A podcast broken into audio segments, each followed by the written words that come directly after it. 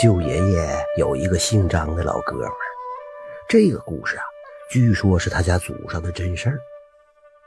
说的是很久以前呐，有一个偏僻的小山村，村子里边住着一个年轻人，叫李玉生，二十来岁了，家境贫寒，而且还没娶妻呢。他为了攒钱早日迎娶自己的未婚妻。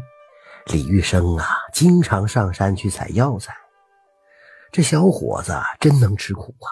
再陡峭的山崖，他都敢去攀登。当然呐，付出也都是有回报的。几年下来，他也攒下了不少钱。眼看着有钱可以娶媳妇了，这李玉生啊，却发生了意外。采药的时候不小心从悬崖上面摔下来，一命呜呼了。爹妈强忍着悲痛吧，就把儿子给埋葬在山脚下了。下葬的时候来了不少乡亲，倒不是因为李玉生的人缘有多好，而是像他这种横死的人呐，那是有说法的。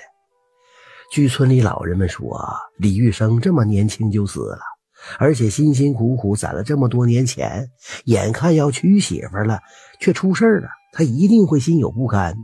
怨念太深，这鬼魂啊就会出来闹事儿。为了不让他出来折腾人呐，只好在他下葬的时候好好的祭拜祭拜，或许啊能够躲过一劫。话说李玉生下葬这天，除了村里的张屠夫啊，村民们差不多都来了。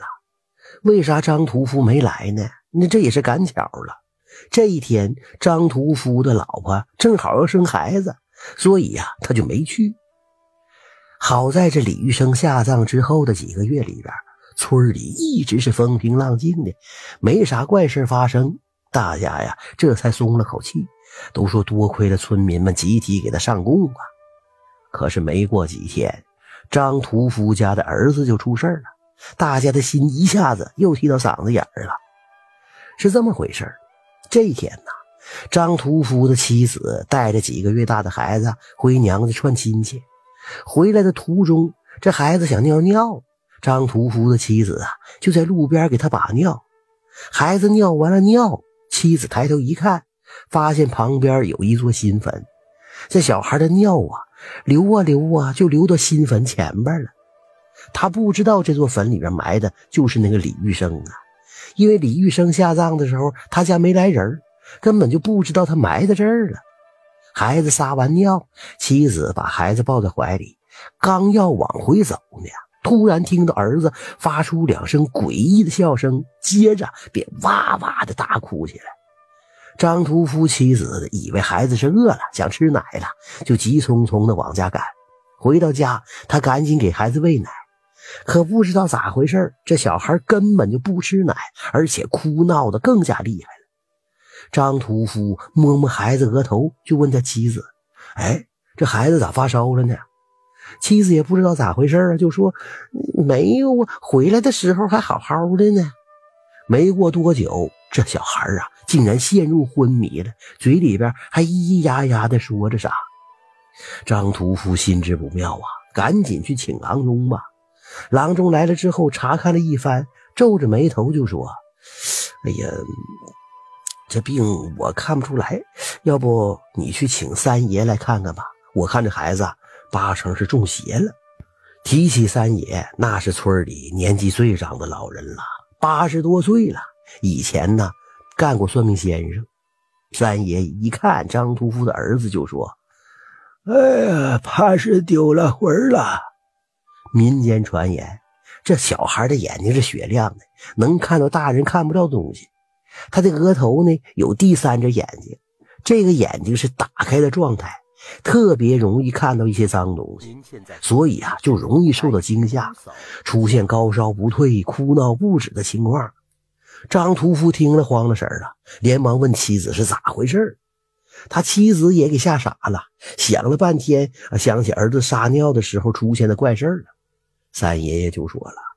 快去那李玉生坟前，呃，烧点纸钱吧。哎，他这是在找你们的事儿呢。张屠夫不敢怠慢呐，拿上纸钱就来到李玉生的坟前，跪在前边，就一边烧一边说：“哎呦，大兄弟啊，我知道你死的冤，你下葬的时候我没来送，你那那也是事出有因。你说我儿子在你坟前撒尿，这还不是有意的。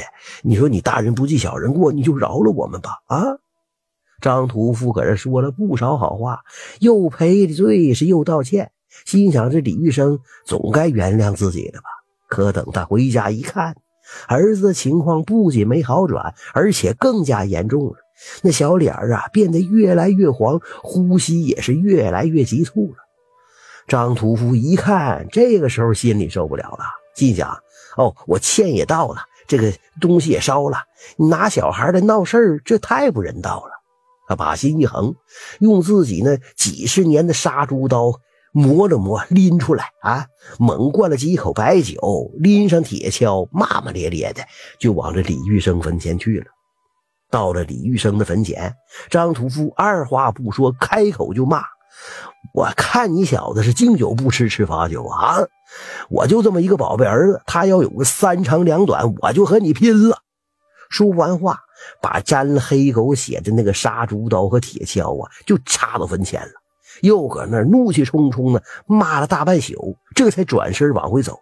临走前又留下一句话：“我告诉你，如果我儿子的病好不了，不掘了你的坟，我誓不为人。”嘿嘿，说来也怪呀，这一次张屠夫回去之后，孩子竟然停止哭闹了，那小脸啊也渐渐的变得红润起来。